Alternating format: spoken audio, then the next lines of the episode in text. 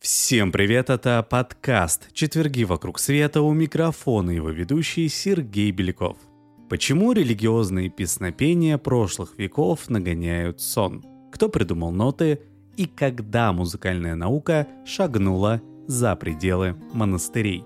Сегодня мы с вами разберемся в эволюции средневековой европейской музыки – Академические музыкальные традиции и некоторые правила исполнения классической музыки зародились еще в Средневековье, а основы для этого были заложены в монастырях. С распространением христианства по Европе монастыри превратились в очаги культуры, включая и музыкальную, религиозные песнопения стали считаться образцом профессиональной музыки – они были призваны очистить сознание человека от эмоций и приблизить его к Богу. Отсюда проистекает и вполне логичный для средневековья церковный запрет на музыкальные инструменты, потому что Бог создал человека уже как инструмент, так что никаких флейт и скрипок нам не нужно. Именно такова была позиция церкви. Вплоть до 15 века именно церковь оставалась законодателем музыкальной моды – что же до народной музыки, то она развивалась параллельно и не одобрялась церковными властями. К тому же фольклорные средневековые мелодии не записывались, поэтому об их истории и развитии мы знаем в основном из косвенных источников, в отличие от мелодий церковных. Хотя церковь провозгласила единые правила песнопений для богослужений, на заре средневековья в каждом регионе сохранялся собственный музыкальный стиль. За унификацию гимнов и хоралов взялся в конце VI века Папа Римский Григорий, который отправился в гастрольный тур по монастырям Европы. В этой поездке он выбрал несколько мотивов, отличавшихся простотой, мелодичностью и гармонией. Эти песнопения и легли в основу так называемого антифонария, сборника хоралов, прозванных григорианскими. Эти спокойные акапельные мелодии стали отправной точкой в истории профессиональной музыки. После этого и до начала эпохи Возрождения возникло ограниченное количество музыкальных жанров. Почти все они церковные – мадригал, кантата, контрапункт, месса. Это музыка, которая звучит во время литургии и других богослужений. Следующим человеком, который внес неоценимый вклад в развитие музыки, стал в XI веке монах-бенедиктинец Гвидо Дореццо – придумавший известные нам названия нот. Дореццо руководил детским хором кафедральной школы, но его непоседливым ученикам очень тяжело давалось музыкальное образование. Тогда Гвида адаптировал для детей сложную средневековую систему нотной записи. В придуманной им схеме раскрытая ладонь левой руки с растопыренными пальцами была аналогом современного нотного стана. На кончики и фаланги пальцев монах нанизал ноты, попутно дав им современные названия. Для этого он просто взял первые буквы начальной строфы гимна Иоанну Крестителю, хорошо известного его подопечным. Примечательно, что первая нота называлась не до, а ут.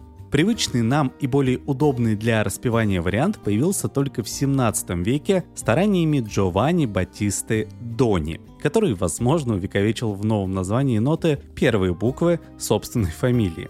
А еще в системе Гвидо Дореца нот было всего 6.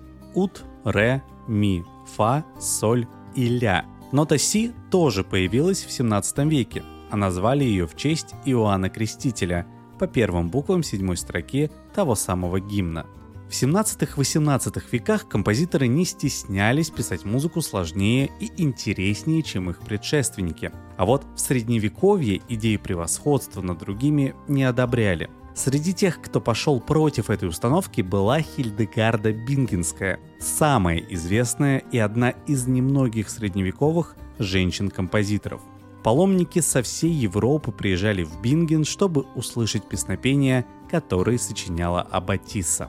Хильдегарда руководила женским хором и писала сложную музыку, находя лазейки в канонах григорианских хоралов. Ее творчество сподвигло и других музыкантов тоже выйти за границы дозволенного и разнообразить вариации церковной музыки. С началом использования многоголосия композиторы думали, как обозначить ритм. Так как на дворе по-прежнему стояло средневековье, люди решили, что одна нота должна непременно делиться на три более мелких части, ведь это число обозначает троицу. Это деление назвали перфектным, по-русски совершенным, но на практике оно было крайне неудобным. Первым ритмическим диссидентом считается французский композитор и теоретик музыки 13 века Пьер де Лакруа. Он позволил себе экспериментировать и так заигрался, что изобрел классическое деление ноты на две части, которым мы пользуемся и по сей день.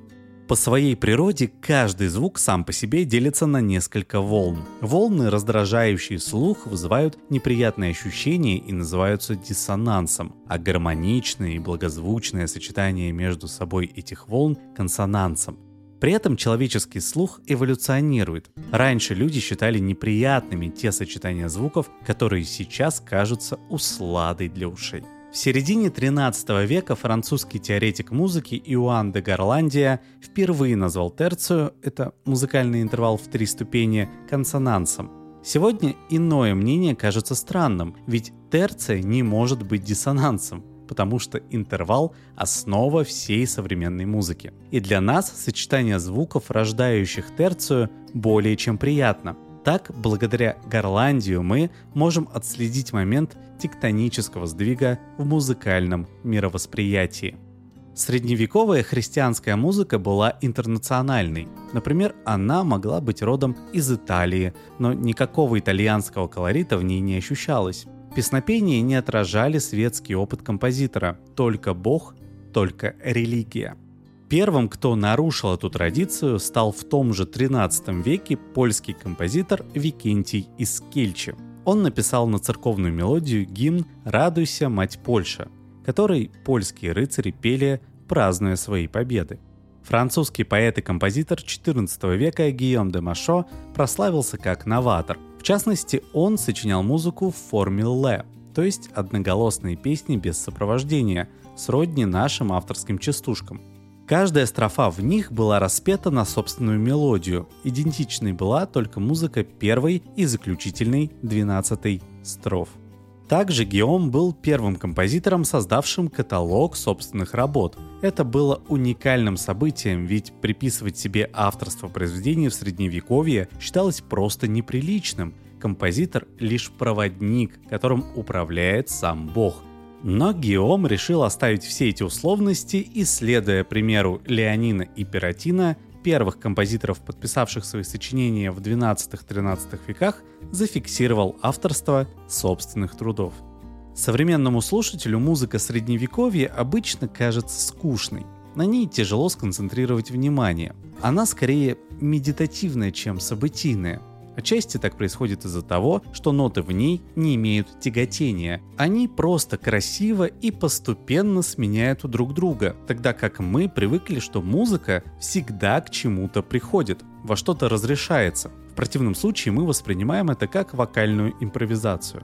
Первым, кто объяснил, что диссонанс тяготеет к консонансу, был итальянский теоретик музыки XIV века Маркета Падуанский. Он доказал, что услышавший две ноты человек пытается мысленно достроить дальнейшую мелодию. Когда он сформулировал эту теорию, музыка стала приближаться к понятной и знакомой нам сегодня. У произведений появилось начало, развитие и финал. Сейчас трудно представить себе мир без этого знания.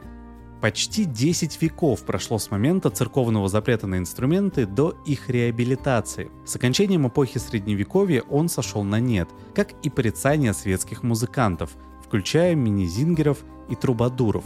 С 15 века наблюдается уход от церковной монополии на музыку. К тому времени теоретики сформировали основные понятия. Что такое тяготение, как должны располагаться и сочетаться друг с другом ноты. Музыка становится наукой, которая наравне с другими дисциплинами выходит за пределы монастырей. А на этом все. Это был подкаст «Четверги вокруг света». До новых встреч!